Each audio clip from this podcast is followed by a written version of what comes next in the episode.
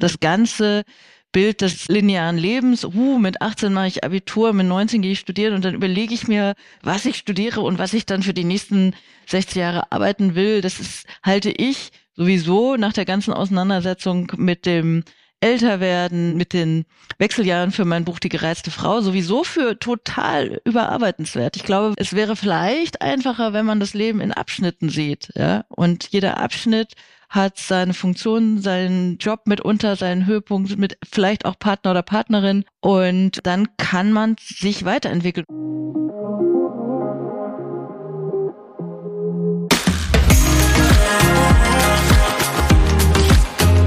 Hallo und herzlich willkommen zum Femtastics Deep Dive Podcast mit Anna Weilberg und Lisa van Houtem, den Gründerin des Magazins Femtastics. Wie wollen wir leben, lieben, arbeiten, fühlen? Wir ergründen mit ExpertInnen tabulos und offen Fragen, die uns bewegen. Und geben Impulse für neue Perspektiven, Haltung und positive Veränderungen. Herzlich willkommen zu einer neuen Episode von Fantastics Deep Dive. Sagt mal, wie denkt ihr eigentlich über das Älterwerden und welche Vorstellung habt ihr vom Alter? Ist das eine positive oder ist das für euch eher negativ behaftet? Das Paradoxe ist ja, jeder Mensch, wir alle werden älter und eigentlich können wir uns ja auch freuen, wenn wir älter werden dürfen. Und gleichzeitig altert unsere Gesellschaft, also in Bezug auf den demografischen Wandel, auch immer mehr. Und trotzdem sind wir alle, unsere Gesellschaft, unsere Kultur von der Jugendlichkeit und dem Jugendwahn besessen.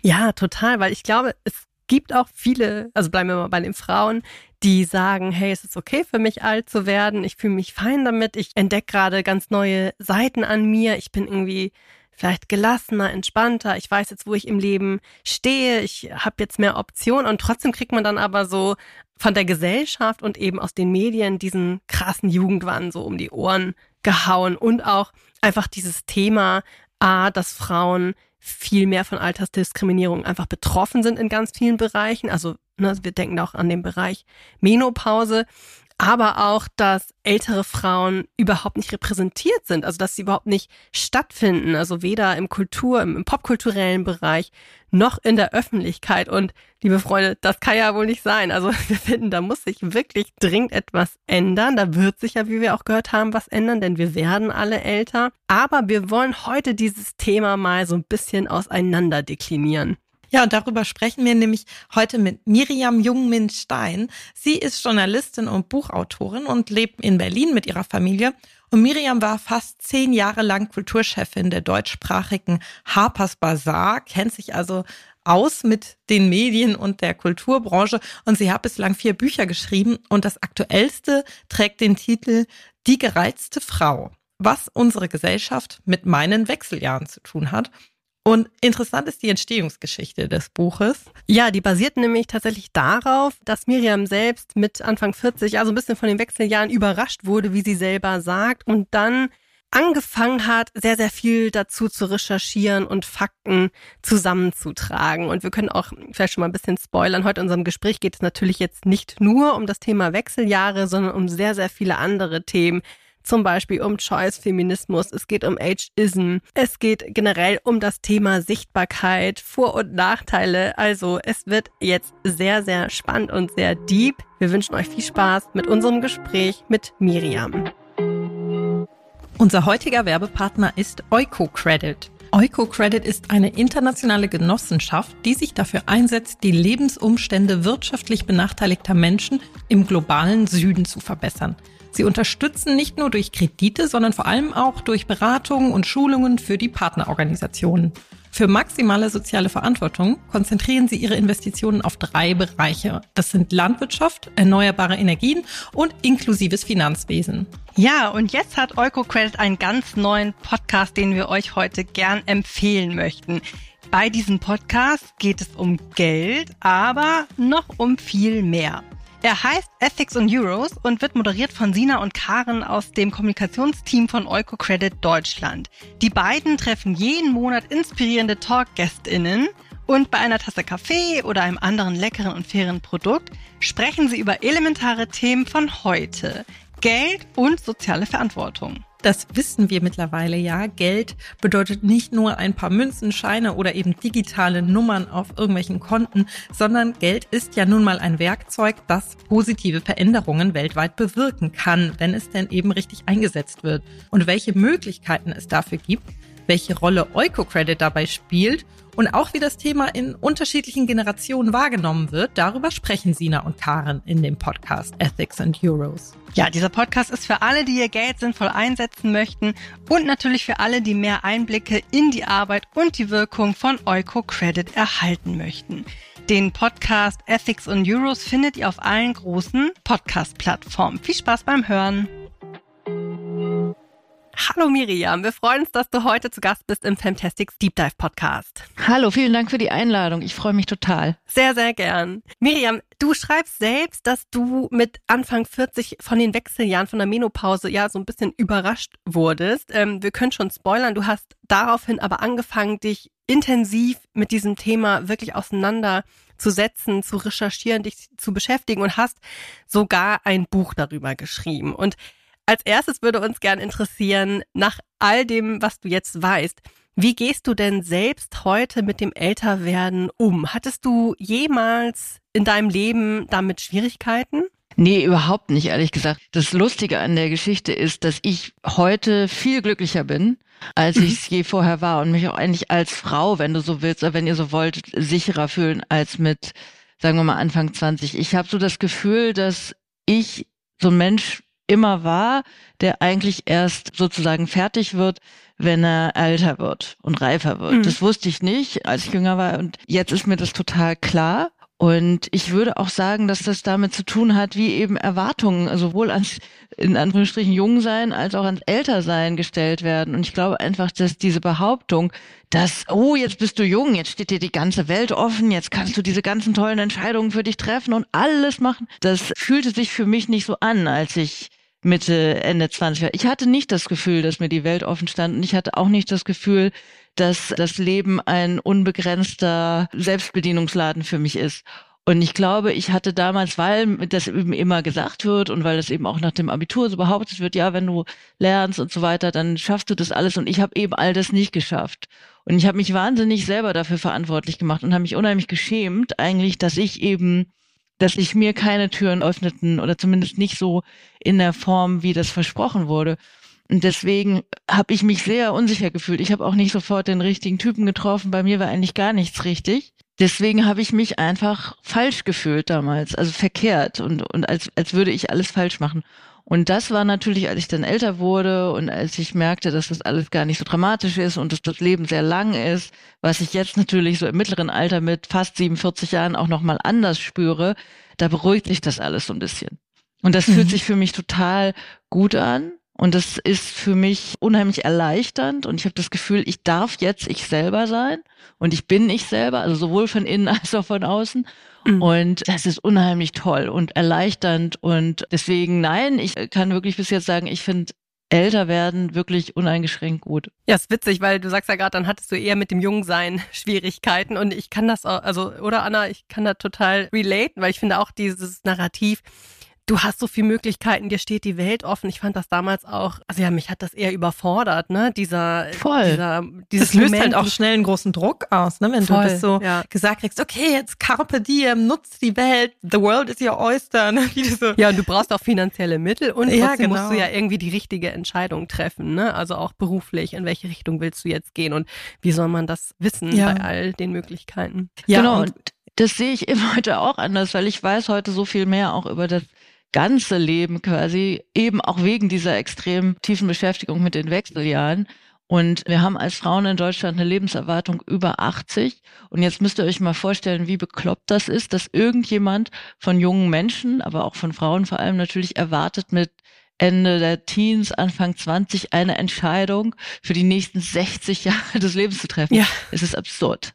Ja, das stimmt. Und ich finde auch, man muss sich davon trennen.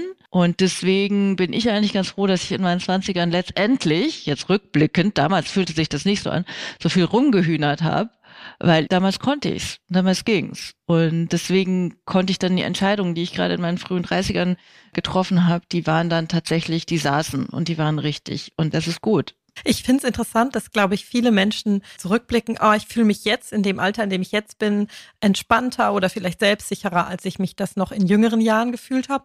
Und das Paradoxe ist aber, dass ja die Gesellschaft trotzdem so besessen von der Jugend und der Jugendlichkeit ist, ne? Also obwohl man auf einer individuellen Ebene dann vielleicht sagt, ach so, ich fühle mich jetzt gereifter oder was auch immer, irgendwie glücklicher. Und grundsätzlich können wir uns ja auch eigentlich alle glücklich schätzen, wenn wir älter werden dürfen und wir alle werden einfach älter. Das ist der Lauf der Dinge. Ja, und und trotzdem ist diese Jugendlichkeit immer noch so das Nonplusultra, das alle Menschen anstreben sollen und wollen, irgendwie, was uns so vorgelebt wird, zumindest in Bezug auf Schönheitsideale und die Kultur und viele Aspekte der Gesellschaft. Was glaubst du, warum ist das so? Das ist noch nicht lange so. Das ist so ein bisschen ein Ding der letzten 120 Jahre. Besonders zugenommen hat es dann natürlich nach dem Zweiten Weltkrieg.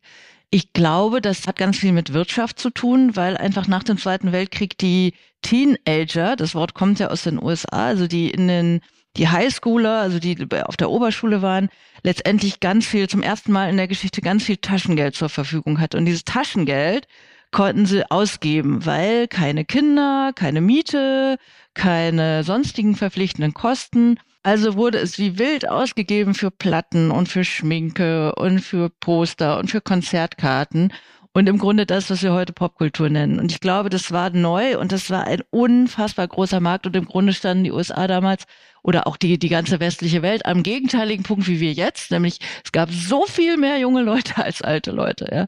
Man konnte so viel Geld verdienen damit und es ist ja auch aufregend und es ist ja toll. Man kann sich ja auch heute überlegen, was Tolles entstanden ist vom Rock'n'Roll, wie gesagt, über eine Beauty-Kultur.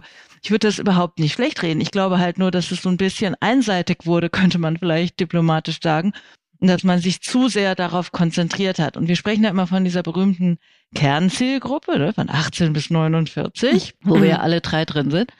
Und ich merke aber schon, dass ich am oberen Ende angekommen bin und dass man mich da nicht mehr so richtig dolle willkommen heißt. Und das ist natürlich totaler Quatsch. Und jetzt stehen wir viele, viele Jahre später natürlich an einem ganz anderen Punkt. In 20 Jahren wird es sehr viel mehr Leute über 50 geben als drunter. Und das ist natürlich ein, äh, die Frage, wie gehen wir jetzt damit um? Und wir haben in den letzten 60, 70 Jahren wirklich so ein bisschen diese Kultur entwickelt. Wenn man über 65 ist, dann ist man irgendwie Rentnerin und wenn es richtig gut läuft, hat man ein bisschen Geld gespart. Wie ihr wisst, ist das bei uns Frauen oft nicht so. Ja. Und dann sitzt man irgendwie auf Mallorca in der Sonne und genießt seine was letzten paar Jahre. Und nochmal, wir werden über 80. Das heißt, diese Phase ist nochmal 20 Jahre lang. Und ganz ehrlich, kann man in den, kann man 20 Jahre lang auf Mallorca auf dem Stuhl sitzen? Ich wollte gerade sagen, will man 20 Jahre lang Tomaten anbauen? In Altersarmut, die ja droht. Genau, und ja, das ja. ist überhaupt keine rein wirtschaftliche Entscheidung, aber es ist natürlich eigentlich Quatsch, sich vorzustellen, so dieses alte Bild von der Rente ist vielleicht überdenkenswert. Eigentlich ist das Ganze, was ich ja eben schon eingehend sagte, das Ganze Bild des äh, linearen Lebens. Uh, mit 18 mache ich Abitur, mit 19 gehe ich studieren und dann überlege ich mir, was ich studiere und was ich dann für die nächsten 60 Jahre arbeiten will. Das ist, halte ich sowieso nach der ganzen Auseinandersetzung mit dem Älterwerden, mit den Wechseljahren für mein Buch Die gereizte Frau sowieso für total überarbeitenswert. Ich glaube, es wäre vielleicht einfacher, wenn man das Leben in Abschnitten sieht, ja. Und jeder Abschnitt hat seine Funktion, seinen Job mitunter, seinen Höhepunkt mit vielleicht auch Partner oder Partnerin und dann kann man sich weiterentwickeln. Und ich weiß noch ganz genau, dass Leute mir früher gesagt haben, oh, das musst du jetzt alles lernen, ja, jetzt sind wir wieder dabei, die Welt ist deine Auster. Ab 30 lernst du sowieso nichts mehr. Was man bis 30 nicht gelernt hat, das lernt man nie wieder.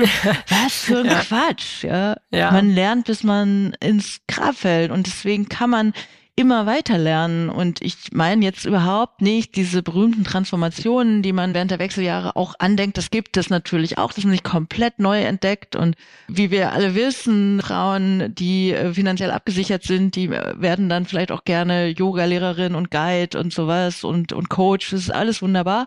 Aber das ist eben Privileg, das gilt nicht für uns alle. Mhm. Und trotzdem würde ich behaupten, dass wenn du keine Ahnung, Dienstleistung gemacht hast oder im Verkauf gearbeitet hast oder vielleicht auch im mittleren Management, dass man trotzdem eigentlich Anreize dafür schaffen könnte, dass man weiter schult, dass man vielleicht Fortbildung macht, dass man vielleicht nochmal einen neuen Bereich einer Arbeitswelt erlebt. Und ihr wisst ja auch, wir, wir stehen vor einem historischen Fachkräftemangel. Ja, Die meisten Frauen und über 50 werden es immer mehr, 70 Prozent nämlich sind nur in Teilzeit, wenn überhaupt, erwerbstätig.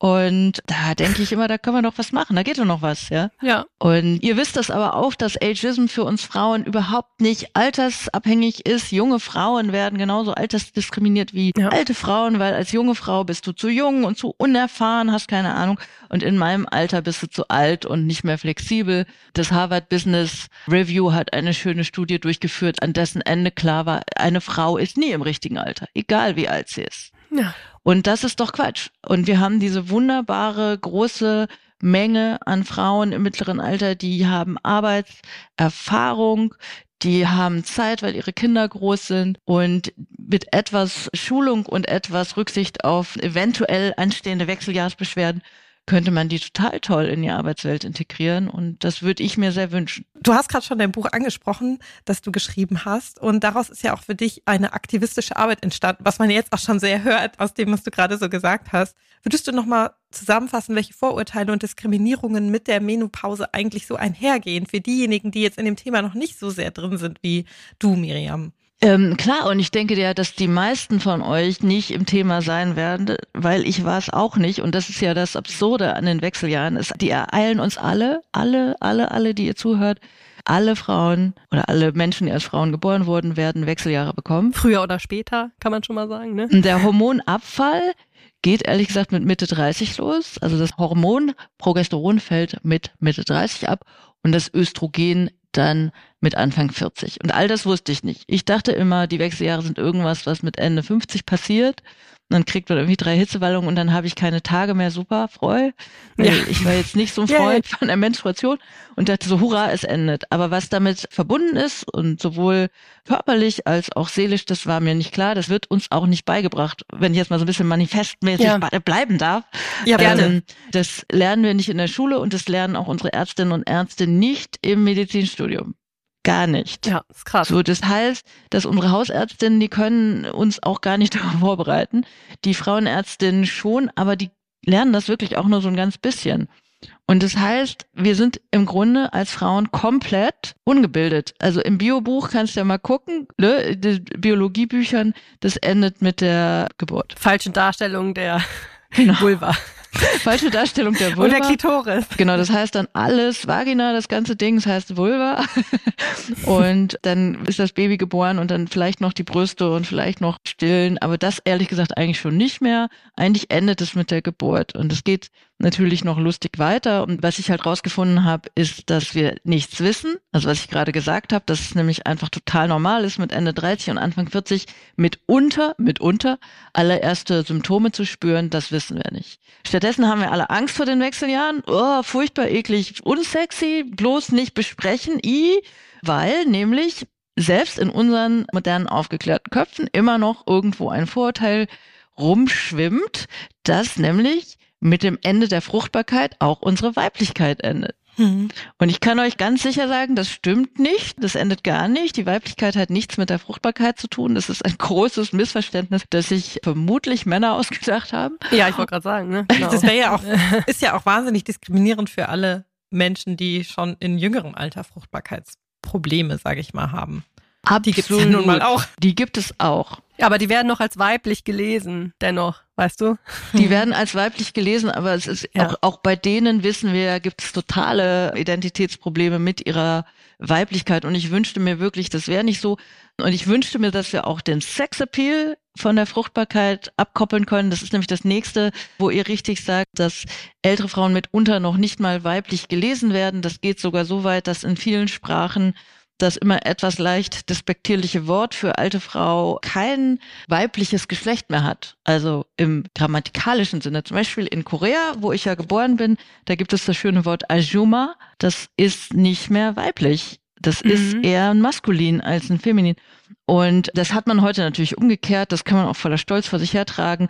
Aber grundsätzlich heißt das erstmal, dass die Männer, die diese Systeme erschaffen haben, dass die Männer, die moderne Gynäkologie erschaffen haben, dass die im Grunde die postmenopausale Frau vom Frausein losgekoppelt haben und auch vom Sexappeal, vom Sex haben losgekoppelt sind, weil die sind ja nicht mehr fortpflanzungsfähig, da kann der Samen ja nicht mehr ankommen. Außerdem IBAT, die sind faltig und da hängt alles und deswegen hat sich das so etabliert, dass wir es als Frauen mitunter selber glauben. Und ich glaube, das ist tatsächlich einfach in Unwissen und Scham entstanden und deswegen sprechen wir auch nicht über die Wechseljahre, deswegen werden die in der Schule nicht unterrichtet und deswegen habt ihr jetzt äh, beide ein bisschen Angst, wenn ich davon erzähle, weil ihr denkt, oh Gott, habe ich auch schon sowas.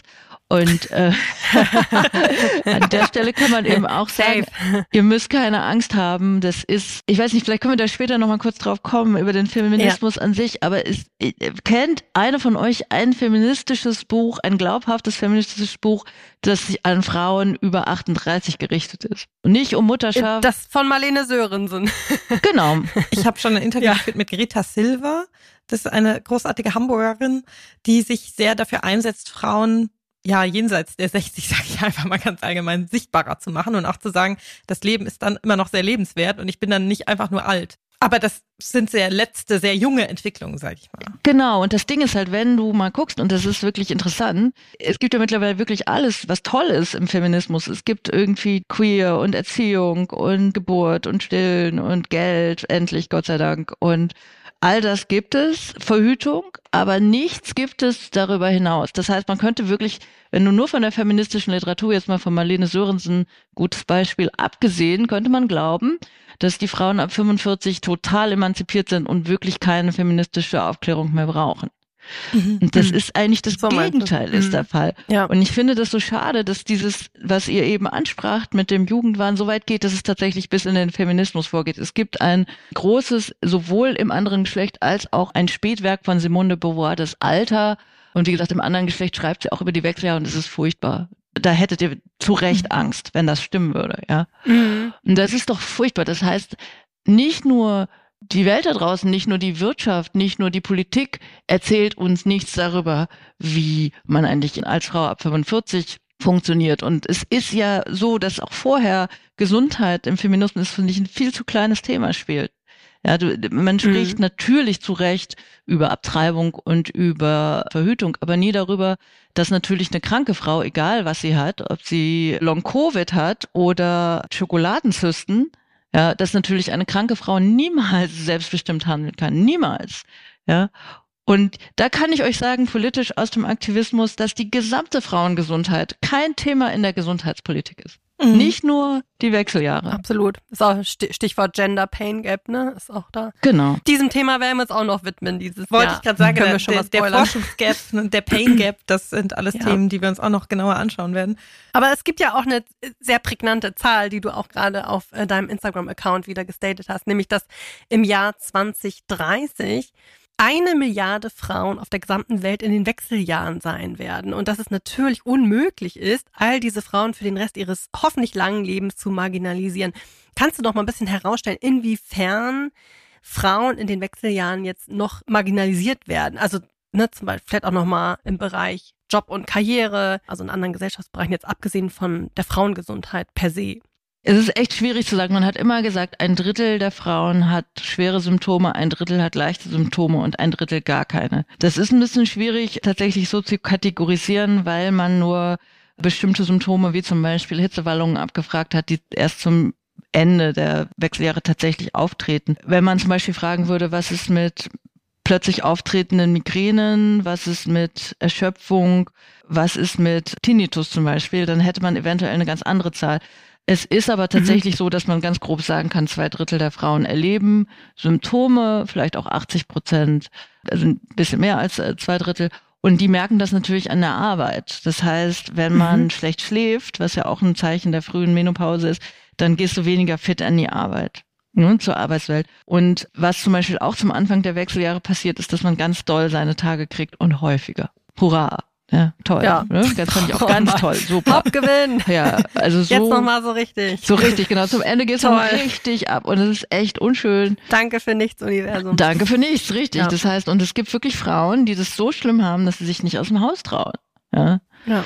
Weil sie einfach nicht wissen, ob's, äh, ich hatte eine Frau bei einer Lesung von einer gereizten Frau in Zürich, die kam zu mir und sagte, ja, ich hatte auch Starkblutung, ich stand in einem Laden und fing an zu bluten und es blutete durch meine Unterhose, durch meine Hose, mein Bein runter auf den Boden im Laden öffentlich. Wahnsinn. Ja, das ist ja mal das, was so jungen Mädchen ne, als Horror-Story genau. erzählt wird, dass das passieren kann. Genau. Und im ähm, Grunde sind ja, ja, die Wechseljahre die zweite Pubertät. Deswegen passiert ja. einem mitunter alles, was man in der ersten Pubertät erlebt hat, direkt nochmal. Schön.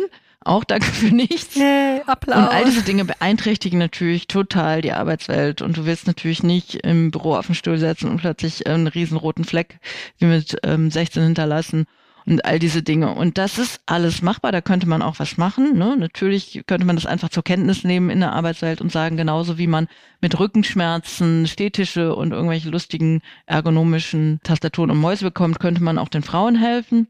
Aber ja, natürlich. Deswegen ist es einfach ein anderer und schwieriger Lebensabschnitt. Es ist im Grunde wirklich total vergleichbar mit der ersten Pubertät. Man hat die zweite Pubertät, genauso wie man in die erste Pubertät irgendwie unvorbereitet reingestolpert ist und das Ganze irgendwie peinlich fand. Ja, passiert im Grunde einem als gestandener Frau das mit Mitte 40 alles nochmal. Ja, ja und äh, eventuell hat man dazwischen ja noch die Muttertät.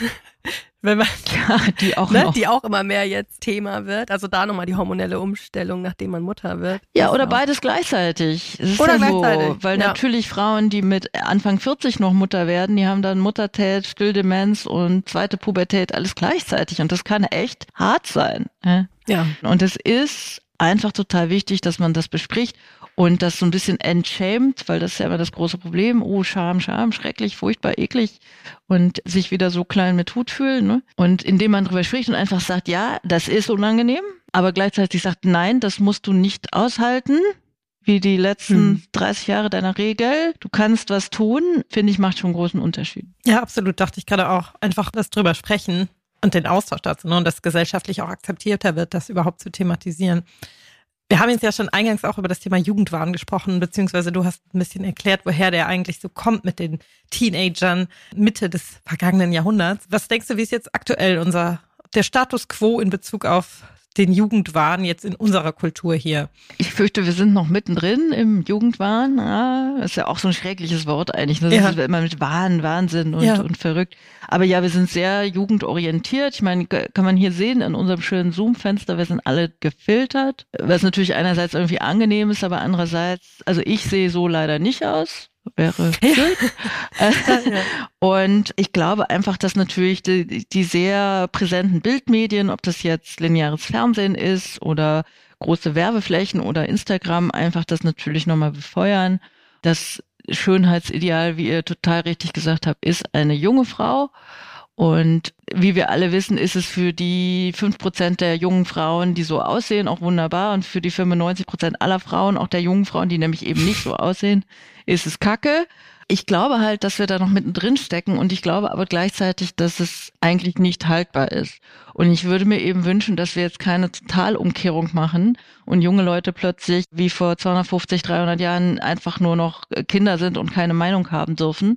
Mhm. Ja, das ist ja dann das, was oft passiert. Dann geht das Ganze einmal um 180 Grad auf den Kopf und man ist irgendwie, hört wieder nur auf ältere Leute. Ich, ich würde mir halt wünschen, dass man diese Chance ergreift und einfach denkt, wir können wunderbar generationsübergreifend zusammenarbeiten und voneinander lernen. Und ich finde auch diese Einteilung in Generationen wirklich echt total problematisch, ja, diese ganze ja. Generation Z, Boomer, Millennials, das ist doch Quatsch, ja. Das ist ja gerade ein Riesentrend irgendwie, ne? Total angesagt, total. alles in diese Kategorien zu unterteilen. Naja, weil es so schön medienwirksam, das ist ja wie, wie Horoskop. Sag mir deinen Jahrgang und ich sag mir, wer genau. du bist. Ja.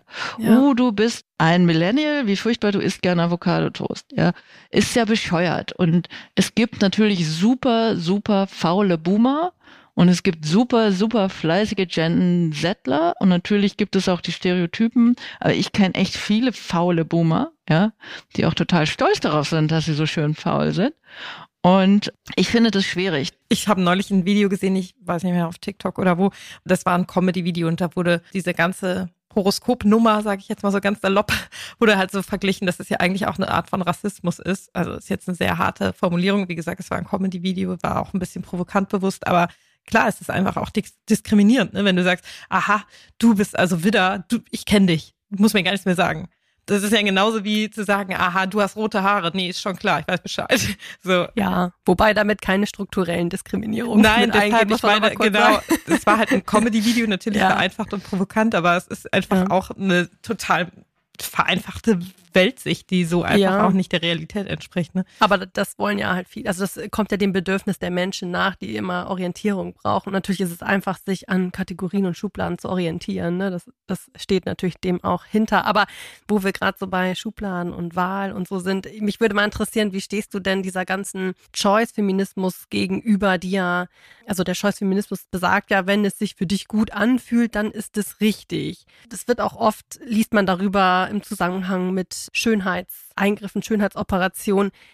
Also wie glaubwürdig ist das aus deiner Sicht? Ich frage mich dann immer, wirken hier nicht auch wieder eigentlich dann Zwänge des Patriarchats, wenn man so will? Also dass, dass man auch als Frau das vermeintlich intrinsisch anstrebt, ähm, schön zu sein, Aufmerksamkeit zu bekommen, Anerkennung zu bekommen, nur eben noch subtiler?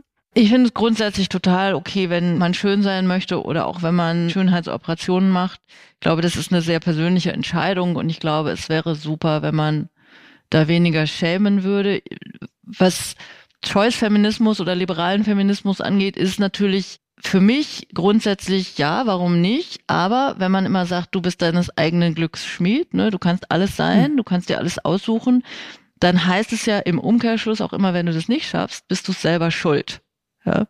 Und das ja. finde ich, das ist für mich der problematische Teil daran, weil natürlich so viele Umstände im Grunde dazu führen, jetzt nicht unbedingt dazu, dass du zum Botox-Laden gehst und dir Botox in die Stirn machst, aber ob du jetzt auf eine bestimmte Art und Weise in Anführungsstrichen erfolgreich bist. Das liegt ja, wie wir wissen, wirklich nicht nur an einem selber.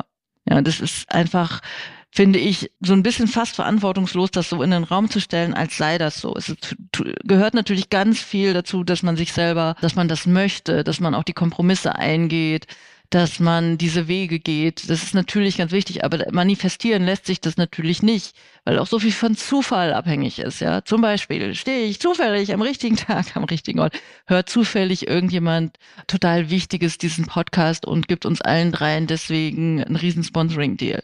Das ist Zufall. Da kannst du nicht sagen, oh ja, das wollten wir so doll mit unserem total ehrgeizigen Kopf. Und ich glaube, das ist ganz wichtig. Und dann kommen natürlich die strukturellen Umstände dazu. Habe ich überhaupt genug Geld, um diese Art von Ausbildung zu machen? Bin ich gesund? Ja, bin ich so fit? Kann ich das überhaupt? Kann ich überhaupt so viel arbeiten, wie notwendig ist?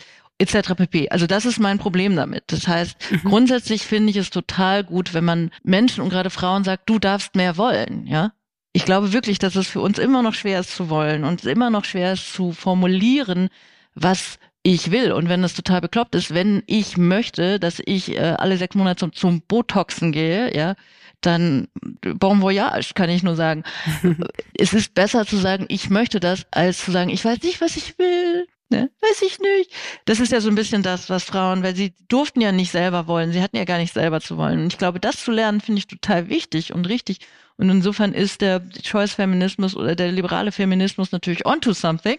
Aber wie gesagt, der Umkehrschluss, der dann sofort wieder heißt, wenn das nicht klappt, bist du selber schuld, ja, selber schuld, du bist schuld, ja. schuld, schuld. Scheiß Mindset. Ja, das genau. finde ich dann ja. echt fies und das finde ich nicht gut. Deswegen ein schwieriges Thema, aber eins, von dem man sich auf jeden Fall was mitnehmen kann. Eine große Rolle oder eine große Diskussion gibt es dann ja auch immer um Vorbilder. Also wenn es jetzt um unterschiedliche Lebensmodelle geht oder auch um unterschiedliche Altersgruppen, um eigentlich alles an Diversität, sage ich mal. Und wenn wir gerade jetzt so Ageism angucken, ist die Popkultur, über die wir eben ja auch schon gesprochen haben, und die Medien und die Werbung und Social Media und Filme sind ja einfach noch sehr bestimmend für unsere Sehgewohnheiten und dann auch dadurch unser Denken. Man muss da ja gar nicht tief einsteigen. Ich glaube, da hat jeder sofort den Kontrast vor Augen zwischen jetzt beispielsweise Hollywood-Schauspielerinnen ab einem gewissen Alter, wer da noch aktiv und erfolgreich ist und auch wie diese Frauen dargestellt werden, welche Rollen die kriegen, wer das überhaupt ist, ja, da kann man fast an einer Hand abzählen, wenn es jetzt um Hollywood geht, Judy Dench, Meryl Streep, in Deutschland vielleicht dann Iris Berben, aber im Vergleich zu den Männern, die dann jenseits der 40 sind, ist die Liste irgendwie gefühlt endlos mit so Tom Cruise, Will Smith, Leonardo DiCaprio, Brad Pitt, Dwayne Johnson, Tom Hanks, da kann ich Tausende aufzählen. Und die haben dann vielleicht auch noch Johnny Depp, keine Ahnung, große Werbedeals habe ich gerade vor Augen mit irgendwelchen Parfumkampagnen. trinken ihren Espresso mit ihren grauen Haaren und ihren faltigen Gesichtern und die Frauen dürfen dann höchstens, wenn sie großes Glück haben und das passende Drehbuch vorhanden ist, die Charakterrolle spielen. Wenn sie die Mami. Der, oder die ja, Oma. die Mami, die Oma, die Lehrerin, die Professorin vielleicht, wenn es ein passender Film ist, wo es sowas gibt. Aber nur 10 Prozent. Genau. Und ja, und von weiblichen Popstars wird auch in jedem Alter gefühlt noch Sexiness erwartet. Also Madonna, Cher, Jennifer Lopez, Kylie Minogue, da heißt es dann immer gleich, oh, die sehen aber für ihr Alter auch noch, hui, ne, richtig, die haben es ja immer noch drauf, die sehen ja noch richtig hot aus. Wer sagt das über männliche Musiker ab einem gewissen Alter? Irgendwie weniger ein Thema. Lange Rede, kurzer Sinn. Muss sich da was ändern? Wird sich da jemals was ändern, dass wir da andere Vorbilder haben, andere Role Models sehen? Was glaubst du? Na, ich habe in der gereizten Frau geschrieben, Männer reifen und Frauen werden einfach nur alt. Ja. Ich glaube, das ist tatsächlich leider immer noch relativ verbreitet und ich glaube, das hat eben wieder mit der Fruchtbarkeit zu tun, ne, dass der einfach über so, so, so, so viele Jahrhunderte der einzige gesellschaftliche Wert einer Frau angeblich ihre Fruchtbarkeit war. Und dass natürlich, wenn die weg ist, äh, dann ganz großer Werteteil verschwindet. Und deswegen werden dann Frauen halt Großmütter und die Großmütter sind Apfelkuchen backen. Selbst der Barbie-Film hat ja das nicht geschafft, das ordentlich abzubilden. Das ist dann wieder eine, eine liebe Dame mit äh, Gebäck im Ofen. Ja, und, die in ihrer Küche sitzt, ne? Genau, die in ihrer Küche sitzt. Und das ist, also man weiß, dass Ruth Handler nicht so eine Frau war. Die war eher so eine Frau, die mit Aschenbechern um sich geschmissen hat, wenn es ihr nicht gepasst hat. Und trotzdem hat selbst dieser ja sehr progressive Film es nicht geschafft, das besser abzubilden. Und das ist im Grunde ja die Antwort auf deine Frage. Also es ist total schwierig und also ich habe, ich lese manchmal Kommentare unter Bildern von älteren Frauen und ihr würdet euch wundern, was da für ein Quatsch steht. Da steht immer noch hier, Oma, zieh dir was an und wieso so unbedeckt eine Martha Stewart auf dem Swimsuit mhm. Issues von Sports Illustrated letztes Jahr, wo man so denkt, ey, das, was? Und ein positives Beispiel, sorry, dass ich dich unterbreche, ist ja gerade irgendwie die neue Karriere von Pamela Anderson, dass die jetzt auf einmal gefeiert wird dafür, dass sie sie selbst vermeintlich ist. Das ist ja auch total toll, weil man muss sich mal vorstellen, wie verrückt das ist. Ich meine, vielleicht habt ihr mal, wenn man vor so viel Fotografen steht und nicht geschminkt ist, das ist ja für uns wie das so eine Rüstung crazy. geworden. Ja, das ja. ist crazy. Also ich, ich habe meinen allergrößten Respekt davor. Aber es ist halt auch Pamela Anderson, ne? Immer noch. Es ist halt nicht Lieschen Müller. Es ist äh, Pam Anderson und sie sieht super aus. Und du hast natürlich, also die Frage ist erstens, um darauf zurückzukommen, müssen Frauen überhaupt gut aussehen nach irgendeinem Schema F? Ja, wie gesagt, das Schönheitsideal betrifft maximal fünf Prozent aller Frauen zwischen 18 und 25. Das heißt, im Grunde sind wir ja alle von vornherein raus. Das Ding ist, dass natürlich eine Diversifizierung von Schönheit oder Attraktivität total wichtig ist. Die meisten Männer sehen aber auch irgendwie aus wie Joghurt und äh, gehen aber trotzdem mit geschwollener Brust raus. Also irgendwo muss da ja so eine Schraube sein, die dazu führt, dass man sich trotzdem wertvoll fühlt. Ja, auch wenn man jetzt nicht unbedingt aussieht wie Pam Anderson mit 55. Und ich glaube halt, dass diese doppelte Packung aus nicht mehr fruchtbar, nicht mehr jung, faltig und eventuell eben dann auch noch wenig Arbeit, wenig Anerkennung und wenig Wertschätzung für viele Frauen ab dem mittleren Alter nochmal besonders krass ist. Und ich glaube auch, dass das mittlere Alter echt besonders ist, weil wie gesagt, so ab 65, 70, da hat man dann, glaube ich, so ein bisschen wie so Fulltime, ne? Da kannst du dann crazy, dann kannst du wie Iris Apfel rausgehen, dann kann man irgendwie Judy Dench mäßig, ich sehe eben so aus und friss oder stirb. Ich glaube, das ist eben ab 40 noch nicht der Fall. Ja, ich, da ist mhm. halt immer noch wieso, aber ich bin doch noch, fühle mich doch auch noch und man ist ja auch noch. Und ich glaube einfach, dass es, und das meinte ich eingehend mit diesen, dass man das Leben eben nicht wie so eine lineare Linie sehen muss, wo es so ein Ende gibt und da falle ich dann in, ins Grab und sterbe. Ich hoffe, ich krieg bis 40 alles oder bis 50 alles auf die Reihe, weil alles, was ich bis dahin geschafft habe, schaffe ich danach eh nicht mehr, vor allem in beruflichen Dingen. Wäre doch eigentlich ganz schön, wenn man damit aufhören würde, genauso wie man aufhören würde, eben zu sagen, du bist Boomer und ich bin Gen X oder was immer. Und danach urteilt. Und ich glaube einfach, dass man als Mensch, als Frau in jedem Altersabschnitt total wertvoll ist und auch Blütezeiten und Höhepunkte hat. Und es ist in, in diesem Monat ein schönes Buch namens Kleine Kratzer rausgekommen von einer Britin namens Jane Campbell. Und Jane Campbell ist 80 und hat mit 80 ihr literarisches Debüt hingelegt. Und solche Geschichten, wenn wir die einfach addieren, ja, deswegen sage ich halt addieren, nicht, nicht jetzt alles umkehren, Das wäre ja. super. Und ich glaube halt, dass die USA da vermutlich uns allen wegrennen werden, wie eben schon in den 50ern mit dem Teenager, die der Markt dreht sich zur anderen Seite. Wir werden ab, ich glaube, 2030 mehr Menschen über 50 in den USA haben als drunter. Und ich verspreche euch, ja, ja.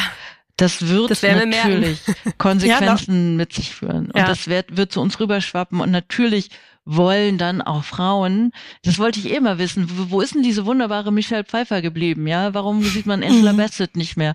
Und ihr wisst ja, dass äh, Michelle Yeoh hat den Oscar gewonnen dieses Jahr mhm. mit 60 und sie kann uns immer noch alle verprügeln und wird sie vermutlich bis, bis ans Ende ja. des Lebens können. Und ehrlich gesagt ist es in Deutschland auch extrem, wenn man in Spanien oder in Italien ist oder auch in Südkorea, da sind viel mehr in Anführungsstrichen ältere Menschen ganz normal Teil des sozialen Bilds. Die gehen in Restaurants, das ja, auch mitunter auch, ne? in, in ja. die gleichen, in die wir gehen, ja.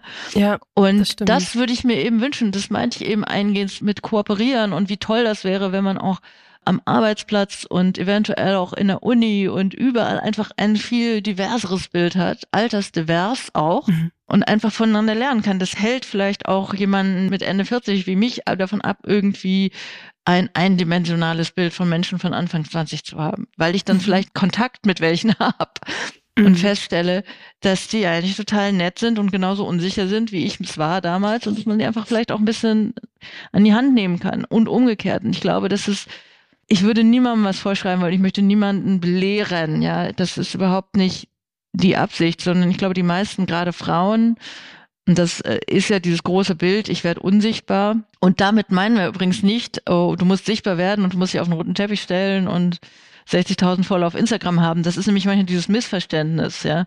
Sondern ja. unsichtbar heißt für Frauen, für ältere Frauen, dass sie im Café nicht mehr bedient werden. Das heißt, dass sie beim Arzt stundenlang warten müssen. Die werden vergessen, ja. die werden wirklich übersehen. Und diskriminiert, ne? Wahnsinnig das ist eine Form von Diskriminierung, ja. Das ist total diskriminierend und das macht natürlich auch was mit dir. Und es ist tatsächlich, ehrlich gesagt, gerade bei Freundinnen, die schön gelesen wurden und sehr viel Aufmerksamkeit von Männern als junge Frauen bekommen haben, die sind, die fallen vom Glauben ab, die, die sind ja. nicht mehr sie selber, ja. Da möchte ich direkt mal einhaken, weil ich frage mich dann trotzdem immer, also warum kann das nicht als Befreiung angesehen werden von Frauen? Weil ich meine, wir leben Was du eben meintest, das Judy Dench-Beispiel, ne? Oder? Meinst du das? Ich meine auch generell, also ich bin jetzt 40 und ich merke das auch so langsam und ich finde es absolut befreiend, dass ich nicht mehr so durch eine sexualisierte Brille wahrgenommen werde, wie jetzt irgendwie mit Mitte 20. Also, weil, ne?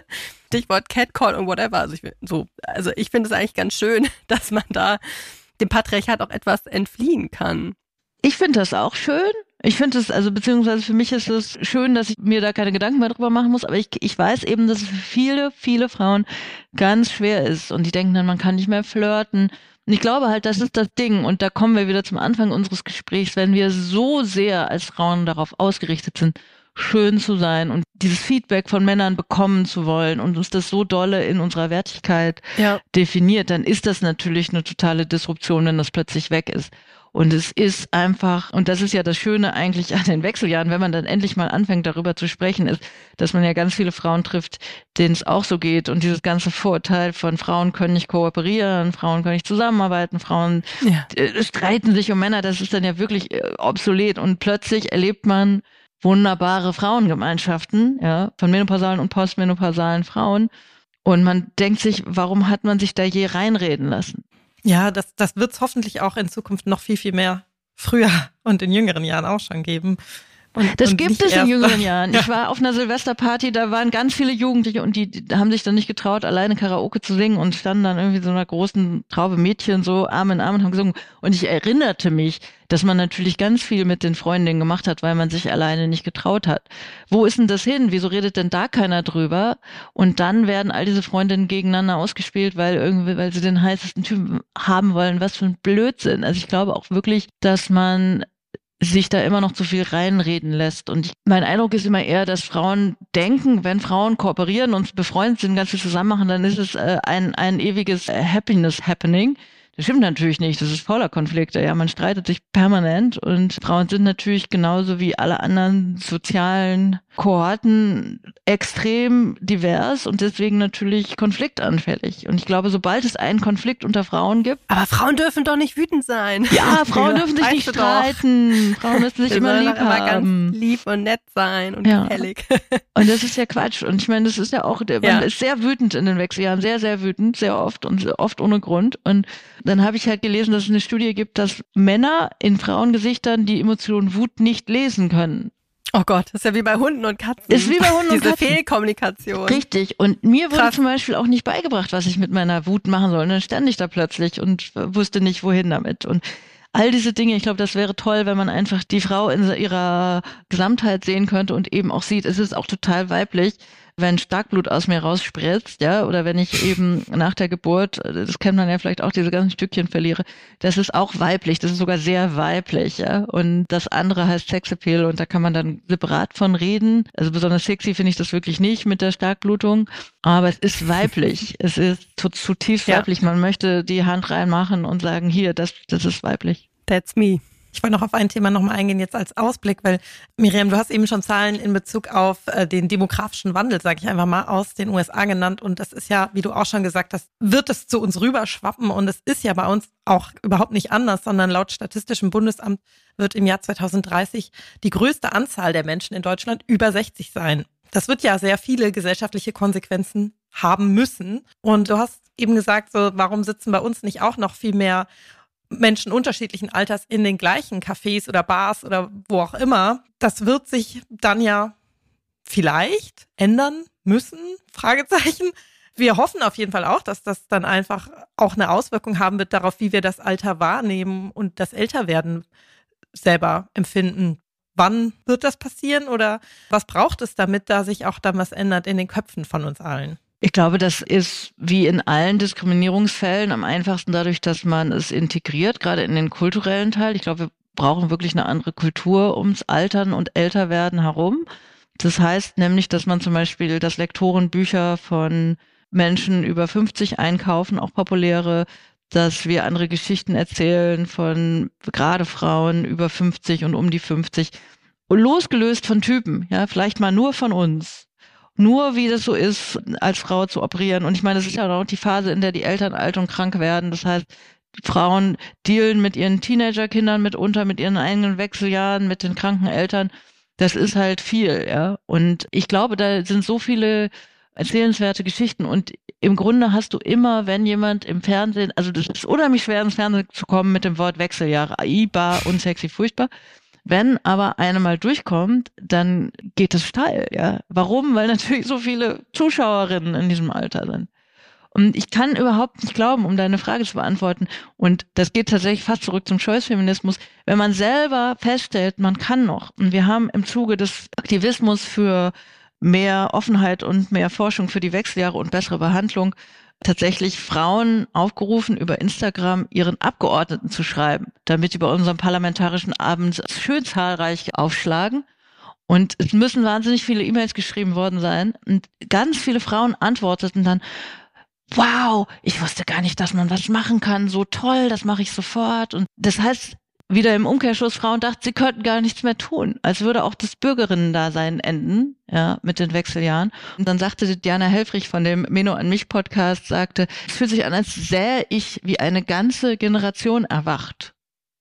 Und das fand ich so krass, dass man wirklich denkt, ja, ich bin jetzt alt, ich habe nichts mehr zu melden, ich bin irrelevant, also sitze ich jetzt da und mache. Nee, man kann ja auch noch was machen. Und ich würde mir einfach wünschen, dass durch Gespräche wie dieses und viele andere Bücher wie das von Marlene, dass Frauen feststellen, sie bleiben einfach Frau und Mensch und in etwas älter vermutlich happier, vermutlich etwas faltiger, wunderbar, ja. Und die Falten nehme ich dafür total gerne in Kauf. Ja. Und alles, was man vorher gemacht hat, kann man auch, nicht alles, aber vieles, was man vorher gemacht hat, kann man weitermachen in einem anderen und Kontext. Und da werden wir sicherlich hoffentlich noch einiges erleben. Vielen Dank. Danke für deine Zeit und den Austausch. Danke für eure Zeit. Sehr gerne. Ich finde es total toll, mit welcher positiven Energie Miriam an dieses Thema rangeht. Und wir hoffen, dass wir euch da auch so ein bisschen Mut mitgeben, das Thema älter werden und auch die Menopause in Zukunft ganz anders zu betrachten. Ja, ich glaube, da können tatsächlich viele Chancen auch drin liegen, sowohl für uns persönlich als natürlich auch für die Gesellschaft. Wir bedanken uns für euer Zuhören.